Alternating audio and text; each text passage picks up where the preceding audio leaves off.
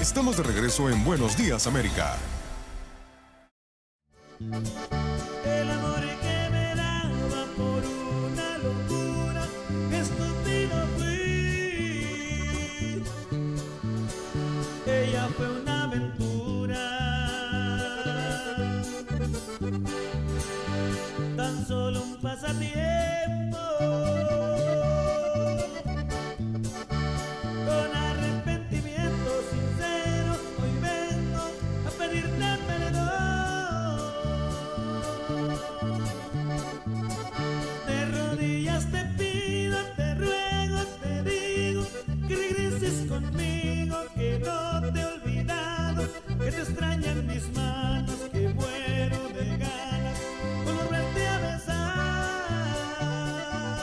Buenos Días América. Somos Univisión Deportes Radio. Vivimos tu pasión.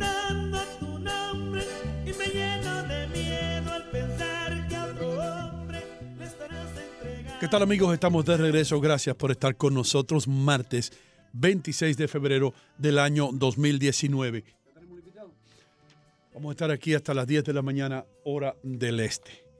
Eh, Mejía, ¿todo bien contigo? Todo bajo control. Andreina, ¿todo bien contigo? Todo bajo control, como dice el doctor. Continuamos. La gente de Chicago nos está escuchando bastante, hermano. Wow. Qué alegría nos da. Un saludo a todo el mundo de Chicago. No solamente en Chicago, en Houston, en Los Ángeles, por supuesto, en, en Dallas, en, Ella es San tu- Antonio. Ella es tu ex también. ¿En qué? Ella es tu ex. ¿Qué es lo que es eso? No sé, tú Oh, dices no, no, no, ella no. es mi ex. Ok, a mi ex. Que ella es mi ex. Es la emisora donde trabaja Gabriela Teixier. Eh, Está nevando en Chicago, dijo el oyente que nos llamó. sí, siempre está nevando en Chicago. Hasta en agosto cae nieve en Chicago. Ya. Sí. Ay, ay, Yo te digo una cosa. Andreina, te digo algo. Dígamelo. dígamelo. Tú no sabes lo que, tú no sabes lo que es frío hasta que tú llegues a Chicago en febrero. Eso es para, yo no sé, para, para, para prender una fogata y sentarse en ella. Fui en enero a Chicago y, Oh, God bless you. Y es una cosa impresionante. El viento y el frío. Se te penetran los huesos. Así te pongas lo que te pongas. No hay manera.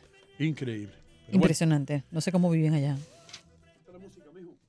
Eh, mis queridos amigos, vamos a continuar con este programa y nuestro próximo invitado. Por supuesto, hay una alerta por la situación eh, de cientos de migrantes centroamericanos en la frontera México-americana y con nosotros vamos a tener ah, ahora mismo a Jorge Fregoso, corresponsal de Univisión en México, quien nos va a dar un poco de información acerca de la situación allá. Jorge, bienvenido Buenos Días América de Costa a Costa. ¿Qué tal? Muy buenos días, Sino, doctor Mejía, Andreina, los saludo con mucho gusto desde la ciudad de Tijuana. Y bueno, pues sí, la situación es, eh, se torna cada vez más complicada para cientos de migrantes que, que buscan llegar a las fronteras, no nada más a la frontera de Tijuana, eh, pues en busca del asilo humanitario, ¿no? Y, y lo primero que te tengo que preguntar, Jorge, eh, eh, se, se- se está acostumbrando el gobierno mexicano a esto? Y, y más importante aún, ¿se ha adaptado el nuevo gobierno mexicano a esto que puede ser algo común en México que suceda todos los meses?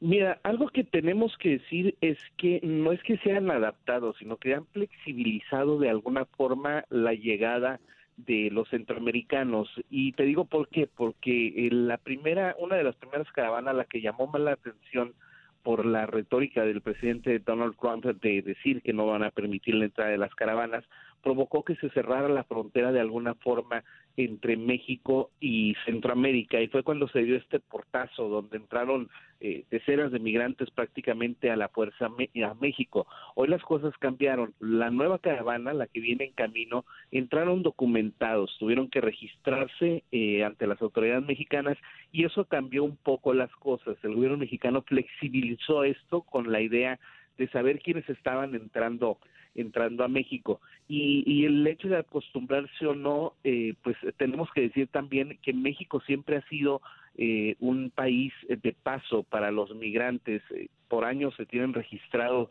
eh, que cruzan la frontera para llegar hasta acá alrededor de 300 mil hermanos centroamericanos eh, pero no lo hacían eh, como está ocurriendo ahora en caravanas, sino que iban llegando en grupos más pequeños. Así que las cosas han ido cambiando un poquito, son más visibles ahora estos centroamericanos, hermanos centroamericanos, porque vienen en caravanas, pero de alguna forma el gobierno mexicano eh, tratando de registrar esas entradas.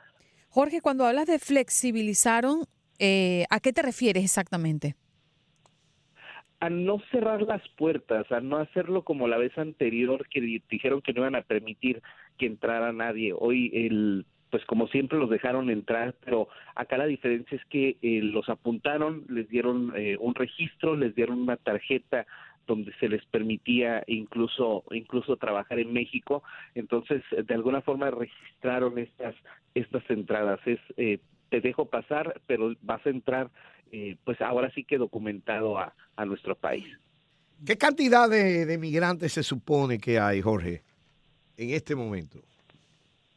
Híjole, lo que pasa es que hay cantidades que van cambiando. Se habla de algunos cientos de miles, algunos cientos, perdón, en, en, eh, en Piedras Negras, se habla de otros en Ciudad de México, se habla de otros en Jalisco. Eh, hoy en Baja California aproximadamente debe haber unos 500, unos 500 centroamericanos de la nueva caravana, más aquellos que están esperando para cruzar, que son de las anteriores, de las anteriores caravanas, y más 140 y tantos que ya fueron retornados, que ya solicitaron el asilo, pero que el gobierno de Estados Unidos los regresó. Así que una cantidad específica no se sabe. Lo que sí te puedo comentar es que, eh, según registros de autoridades de migración eh, en Baja California, son aproximadamente 200 personas que llegan diariamente a Tijuana, ya sea eh, retornadas, deportadas, eh, mexicanos que buscan asilo en Estados Unidos y centroamericanos que también buscan asilo. Entonces son 200 diarios los que están llegando a Tijuana para eh, eh, con cuestiones migratorias. 200, 200 personas diarias, yo no sabía eso, más de mil personas semanalmente. ¿Cómo está impactando esto el área de Tijuana económicamente? Me imagino que por un lado, pues eh, toda esta gente tiene que gastar dinero en diferentes cosas, diferentes productos de primera necesidad y demás, pero al mismo tiempo puede ser un peso grande eh, sobre Tijuana. Mira, al momento, eh, pues eh, como bien lo dices, estas personas tienen que, que gastar de alguna forma, pero también pensemos en que hay muchos que están donándoles eh, estos este tipo de apoyos. Muchos de ellos, muchos de ellos están en albergues, en, en diferentes albergues de la ciudad. Otros más ya están trabajando, eh, eh, rentaron algún lu- lugarcito que están compartiendo con otros de sus eh, paisanos eh, y están trabajando. Entonces, aquí el, el, eh, principal reto es para los albergues que están recibiendo a estos migrantes y que a partir de este año el gobierno mexicano no les esté entregando ningún tipo de apoyo económico. Es decir, son albergues de la sociedad civil, gente que siempre los ha apoyado y que sobrevive con donaciones, con apoyos, eh, incluso con, con eh, pues eh, que son manejados por, por las iglesias acá en la en la ciudad de diferentes denominaciones. Bien, Jorge, ¿qué hay de cierto que en Tijuana están celebrando incluso ferias como de trabajo eh, para darle empleo a, a- a esos migrantes? ¿Es cierto eso? Sí, es real. eh, recientemente Increíble. Se presentó una segunda feria del empleo por parte del ayuntamiento de Tijuana y, bueno, es que trabajo hay en Tijuana. Estas personas si quisieran eh, buscar un empleo y, y ahora sí que quedarse aquí a trabajar o por lo menos eh, hacer algo mientras esperan su turno, pueden hacerlo trabajando tranquilamente en la ciudad de Tijuana. A lo mejor no son empleos de, de gerentes de una planta eh, de la industria maquiladora, pero sí un, un trabajo un trabajo decente que tiene una remuneración y que bueno le sirve para para poder apoyar a sus familias en, en, en Salvador, en, en Nicaragua, Guatemala, Honduras. Rápidamente te pongo un ejemplo. Hace unos días yo entrevisté a una señora, una mujer hondureña, eh, que empezó a trabajar desde que llegó. Ella empezó a recibir su sueldo, nos decía que lo que le pagaban aquí era el doble que podía ganar en Honduras en una semana y que lo que gastaba le costaba una tercera parte de lo que le costaba en Honduras. Entonces, en su jornada laboral ganaba el doble le costaba menos vivir en Tijuana y todavía le quedaba dinero para apoyar a su familia en Honduras. O sea que tenía mayor salario nominal y mayor salario real, porque tenía más, más poder adquisitivo. Sé cómo ganar cuatro veces el, el salario. Entonces, por, por, supuesto, este tipo de noticias pues, pues se transmite eh, eh, a personas que están en esos países y, y, aunque no lleguen a los Estados Unidos, lo que tú me estás diciendo, eh, Jorge, es que aunque no alcancen la meta final que es cruzar la frontera hacia Estados Unidos, se sienten más cómodos en Tijuana que en su país de origen. Sí, efectivamente, y no nada más por lo económico, sino también por la seguridad. Acá pues no están siendo perseguidos, acá nadie los está buscando, acá nadie les está pidiendo que les paguen eh, una cantidad semanal para para que puedan eh, vivir en sus casas, nadie les está eh, pues presionando para para que les den dinero eh, si no van a matar a ellos o a sus hijos. Entonces, acá las condiciones son económicamente más estables y sobre todo la tranquilidad de que no están persiguiendo a su familia. Pues hay problemas en esos países cuando ven a Tijuana como una ciudad más segura, ¿eh? Porque Tijuana, vamos a ser honestos, no es una de las ciudades más seguras en México, ¿sí o no?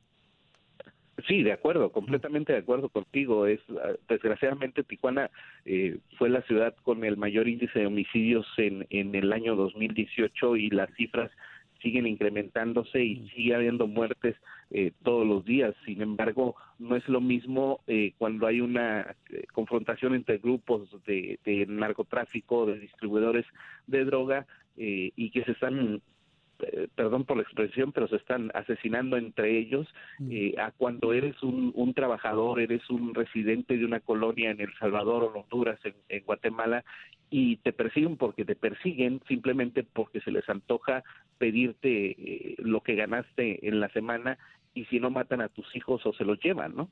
Increíble. Pues Jorge, te damos las gracias, hermano, por estar con nosotros eh, nuestro corresponsal de Univisión en México y también eh, quiero darte una oportunidad para decirle a todas aquellas personas que te siguen dónde pueden seguirlo haciendo. Pues lo pueden seguir haciendo a través de, de mi página de Facebook, eh, que es eh, Jorge Fregoso Reportero.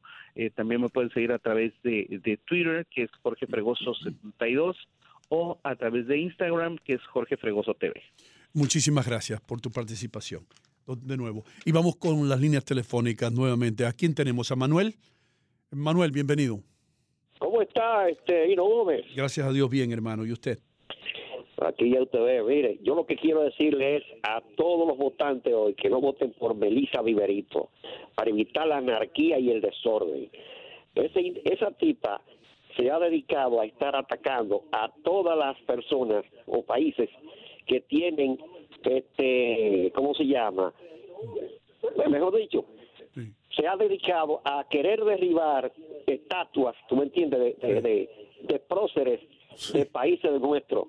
Y aparte de eso, ¿por qué ella no derriba la estatua de, de, de George Washington? Porque George Washington tenía 300, 300 este, ¿cómo se llama? Esclavos. Eh, 300 esclavos en su, en su, en su, en su finca. ¿Me entiendes? Sí. ¿Eh?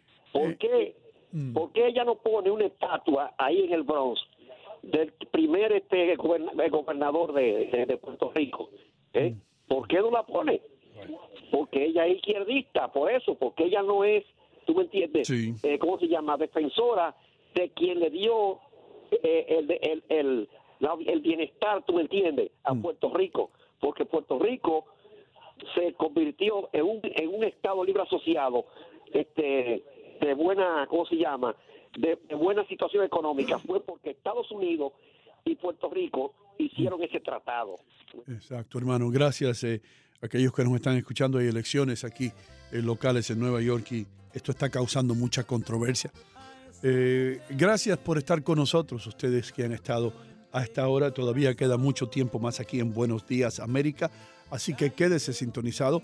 Después de la pausa, regresamos con mucho más. Hino Gómez, Andreina Gandica en la Florida, por supuesto, el doctor Mejía Torres en Nueva York. Y gracias también a Grego Herea en la producción y Adriel Muñoz en la dirección técnica del programa. Ya regresamos. Le di mi vida sin pensar que yo era solo un juego. Y me atrevo a decir que que de mí se